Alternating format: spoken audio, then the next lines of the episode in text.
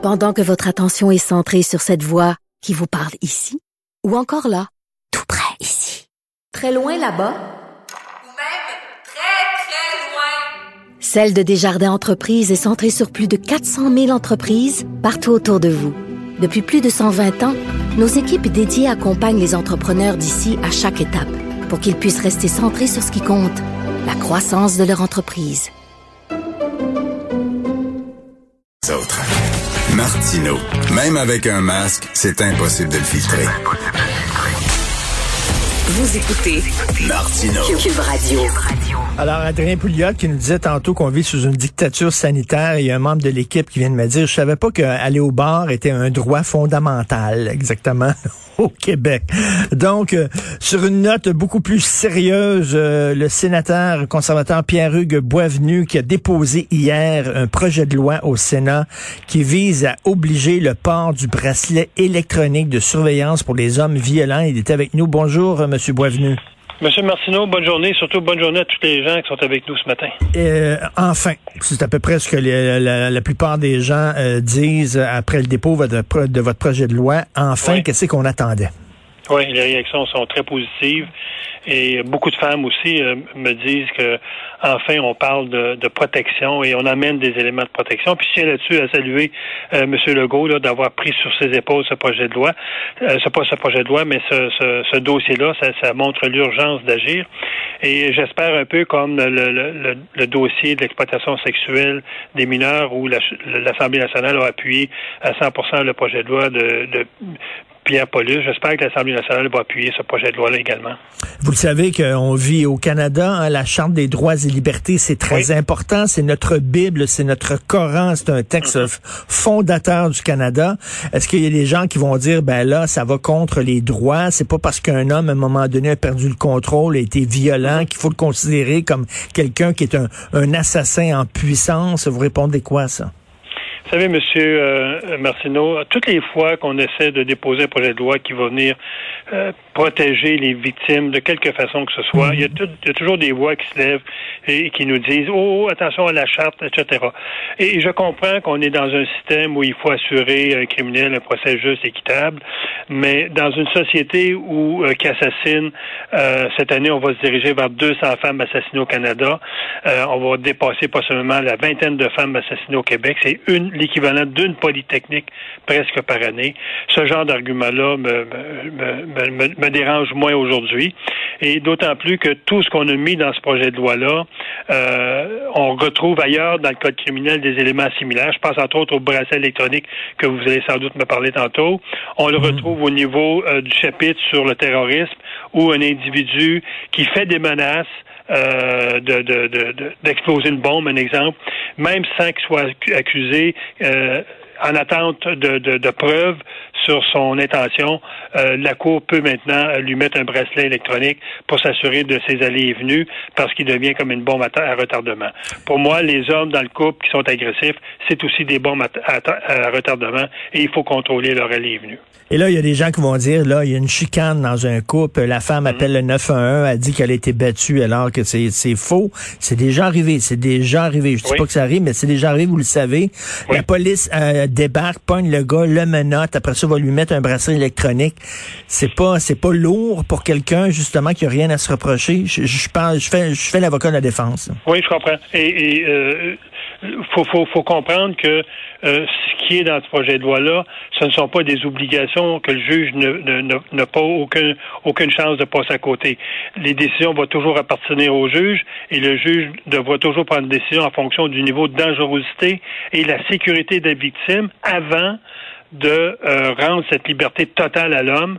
Euh, et, on sait aussi que dans beaucoup de cas, lorsqu'on émet un 810, que c'est- on appelle une ordonnance de garder la paix, dans beaucoup de cas, 50% des cas, les individus ne respectent pas les conditions émises par la Cour. Donc, il va falloir que le juge regarde le passé de l'homme, le niveau de dangerosité et est-ce que la sécurité de la femme est en jeu. Si oui, euh, le juge émettra euh, la directive d'un bracelet électronique. Parce qu'à un, moment donné, c'est bien beau la charte des droits, mais il faut protéger les, les, les, les victimes ou les, les, les potentielles victimes aussi. Là. On- Vous avez tout à fait raison. À fait raison. Dans la charte, il y a l'article de la présomption d'innocence, mais aussi l'article 7 où j'ai le droit à la sécurité. Et ça, cet article-là, il va falloir que les victimes de violences conjugales s'en servent de plus en plus pour euh, reconnaître le droit, faire reconnaître le droit que j'ai le droit d'être protégé, surtout si je dénonce.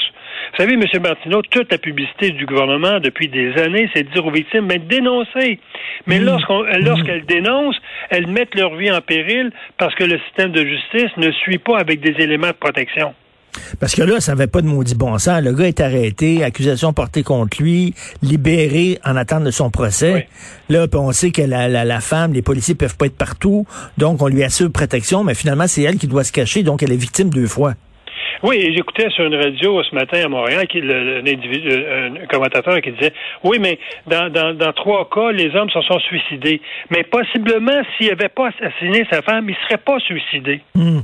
Donc, on évite aussi des actes terribles dans une famille lorsque l'homme assassine sa femme, tue ses enfants, un exemple, et se, suicide. Si la femme peut se sauver avant que le conjoint arrive parce qu'elle a sur elle un dispositif de sécurité, mais on, on va stopper ces drames-là à la source. Et moi, ce que je veux aussi à l'intérieur de ce projet de loi-là, c'est de travailler sur la, la, cause. La conséquence, c'est de sortir les femmes de chez eux. La conséquence, c'est d'enterrer une dizaine de femmes par année. Mais la cause, c'est la gestion de la violence chez les hommes. Et c'est pour ça que j'ai introduit dans le Code criminel l'obligation de thérapie, comme on l'a introduit dans les années 2000 au niveau de l'alcool au volant. Souvenez-vous, hein, au, des, des, années 80, 90, c'était entre 50 et 100 personnes qui, qui, qui, qui, étaient, qui se tuaient sur les routes à cause de l'alcool ou qui en tuaient d'autres. On a dit à un moment donné, non, attention. Maintenant, lorsque tu vas être devant un magistrat, tu auras un problème de conduite avec faculté affaiblie, le juge pourra ordonner que tu suive une cure de désintoxication ou une, une thérapie pour contrôler tes, tes, ta consommation. Et ça a donné des résultats. Donc, oui. il faut avoir la même approche par rapport à la violence familiale. Il faut travailler sur les causes. Les causes, c'est l'agressivité. L'agressivité, ça se traite. Et voilà, tu vas aller suivre une cure. Mais, mais, mais monsieur, monsieur Boisvenu, moi, je, je, je ne savais pas qu'on avait laissé tomber ça. Moi, je pensais qu'ils étaient obligés de suivre une cure. Vous dites que non? C'est toujours volontaire. Et c'est, et, et c'est très peu utilisé, M. Martineau, pour une raison aussi. C'est qu'actuellement, si un juge enverrait quelqu'un suivre une thérapie, c'est six mois d'attente pour avoir une place dans une maison au Québec, alors qu'en Ontario, c'est presque instantané, Hmm. parce qu'en Ontario, les, les, services se sont développés depuis dix ans, alors qu'au Québec, euh, on a subventionné, veut dire, et à raison, euh, on, a, on, a, subventionné énormément les maisons de femmes violentées, mais on a oublié de passer à un moment donné que c'est peut-être l'homme qui doit sortir de la maison, c'est peut-être pas la femme. Ben oui. Non, non, mais ça me fait penser, là, euh, Pierre Boisvenu, euh, vous savez, des jeunes qui se font intimider à l'école, au lieu de dire à l'intimidateur, toi, si tu continues, on te sort de l'école, non, on dit aux parents du jeune intimidé, ben vous êtes mieux de déménager puis de l'amener dans une autre école. Voilà, on, on, vit encore ces paradigmes-là de dire que la violence faite aux femmes, ben on va protéger la femme puis on va laisser le gars tout seul. Et là, le problème, c'est que l'agressivité empire. Ben, s'il empire, on va l'envoyer d'une prison. Non, envoyez. Ce qu'on dit dans notre projet de loi, euh, M. Martineau, n'envoyez pas ces gars-là en prison.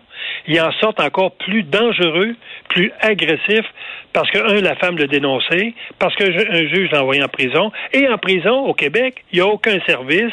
Et souvent, il va faire un mois, deux mois, on le remet en liberté.